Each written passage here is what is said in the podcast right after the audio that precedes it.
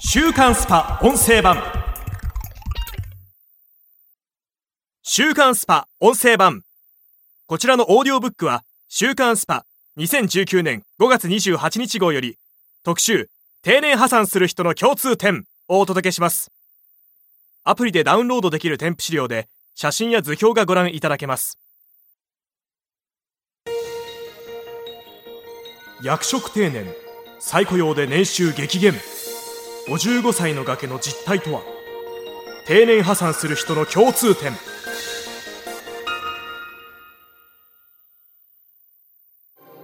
今定年後に引き上げられた年金受給まで耐えられずに破産する定年破産が増えている。背景にあるのは役職定年や定年再雇用による賃金の低下。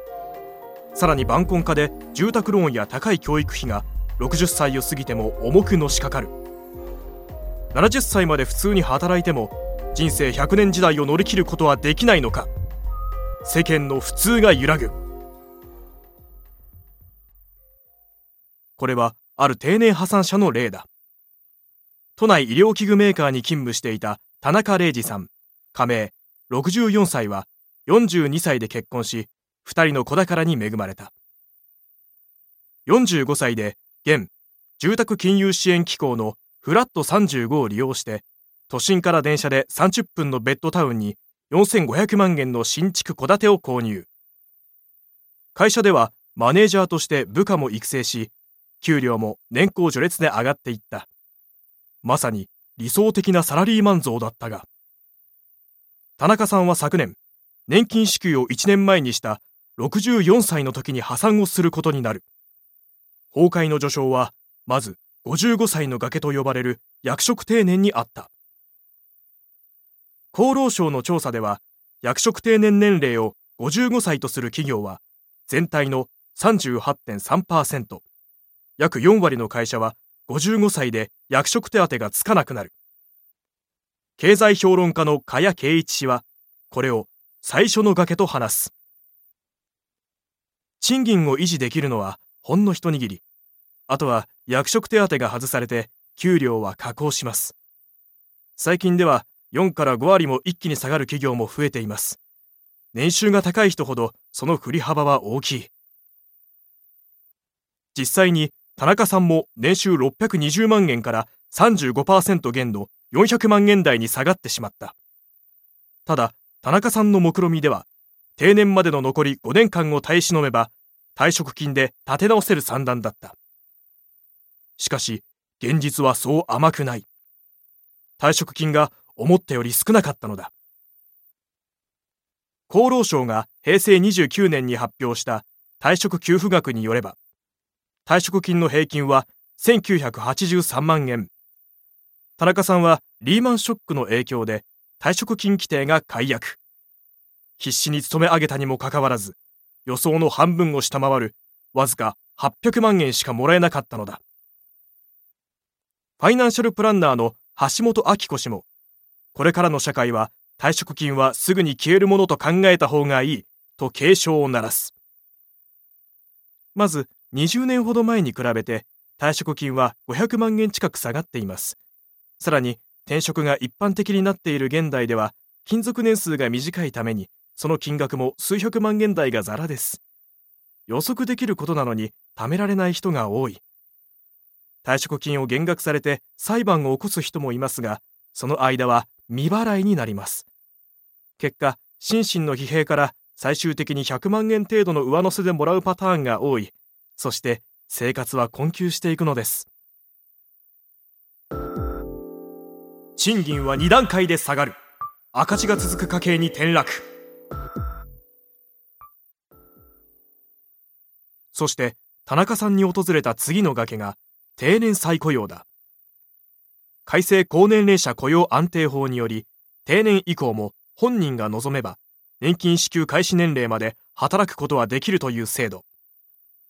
田中さんは早めのリタイアを考えていたがもらえる年金額を見て愕然としたという。茅氏が次のように解説する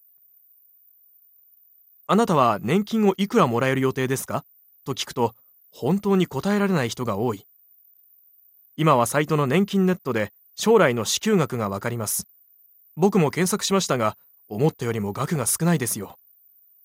繰り上げて60歳から年金をもらうことも可能ですが、代わりに 0.5%× 繰り上げた月数が引かれる。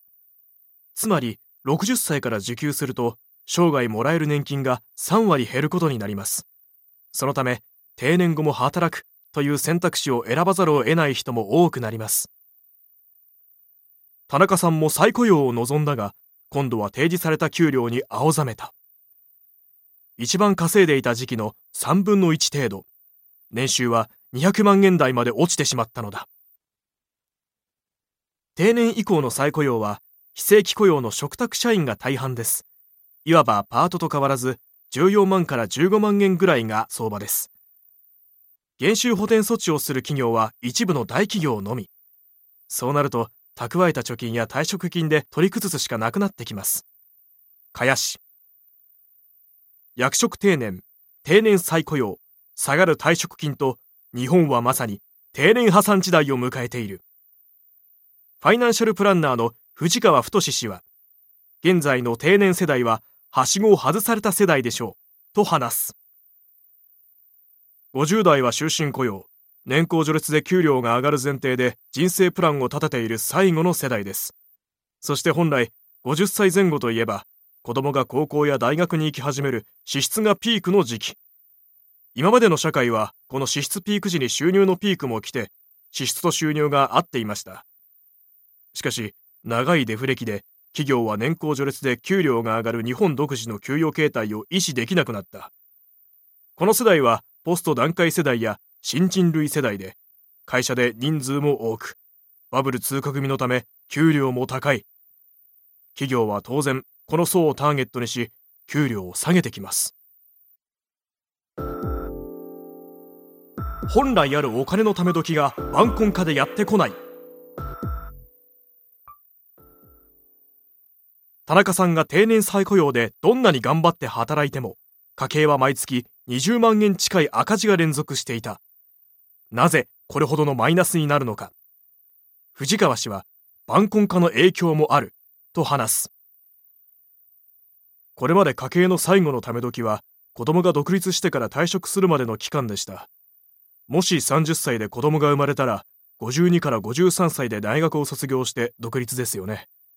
そこから7年ぐらいは退職までに時間がありますから、本来ならばその期間でお金を貯められるはずでした。しかし、最近は晩婚化の影響もあり、結婚も出産も遅くなると、子供の受験、独立を60歳の定年期に迎えてしまいます。役職定年、定年再雇用で賃金が下がっているのに、住宅ローンや高い教育費がある家計は、よほど貯蓄がない限り辛くなることは確実です。このため時がない問題はデータに現れている。明治安田生命保険の調査によると、世帯での貯蓄額がゼロと回答した50代男性が20.7%もいた。つまり、5人に1人が貯蓄ゼロ。これは、貯蓄のない20代男性と全く同じ割合だ。田中さんも定年を超えてから長男、次男が大学入学して虎の子の貯金と退職金が消えた。せっかく購入した戸建てを売りに出し、老後資金の補填を考えたが、少子高齢化で人口減のため住宅の価値が下がっています。特に郊外の家をいざ売ろうとしても二足三門持ち家は大型冷蔵庫と一緒。耐久消費財なので壊れたら無駄に固定資産税もかかって大変。最後は家電と一緒でお金を払って引き取ってもらうことになります。とは経済ジャーナリストの荻原博子氏だ。左の図。アプリでダウンロードできる図表。定年後に住宅ローン、教育費が残る家計をご覧ください。のように、住宅ローン、高い教育費が残れば、10万円を超える赤字が続く。事例の田中さんも、積み重なる赤字に、ついには住宅ローンを滞納して、マイホームは差し押さえになったのだ。荻原氏は、田中さんのように、定年世代の普通の幸せこそが破産状態になりやすいと話す。終身雇用や年金制度が崩壊した今、思い描いてきた普通の家庭像が、もはや一部の高所得者だけのものになっています。いわゆる親の自爆です。高い生活水準に慣れてしまっている現在の定年世代が改めて 100g1500 円の牛肉から 100g300 円の豚肉の生活レベルに落とせるでしょうか定年破産する人たちはそんな現実から少し目を背けているような印象があります生き残るためには安くてもいいという意識に変えないといけないのです。55歳の崖から始まる定年破産にまだピンときていない30から40代もいるであろう。しかし前室の茅氏は今後全世代に起こりうる問題と警鐘を鳴らす。賃金と人口が年々減っていく中で超高齢化社会を日本は迎えていきます。そのため年金も現在の50代は68歳支給現在の40代は70歳支給に引き上げられることも十分考えられます。つまり70歳支給ならば定年後に10年間は赤字家計が続くのです。賃金の低下固定費が高いさらに晩婚でため時がない思い当たる読者も多いことだろう。定年破産は全世代に共通する恐怖なのだ。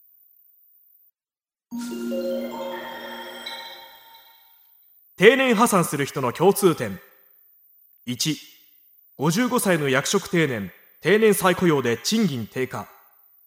2住宅教育などローンが残り固定費が高い。3晩婚でため時を逃したままで定年に突入する。週刊スパ音声版。こちらの配信のフルバージョンはオーディオブックドット JP の聞き放題プランで配信中です。ポッドキャストの詳細欄にある URL からご登録いただければ初月無料でお聞きいただけます。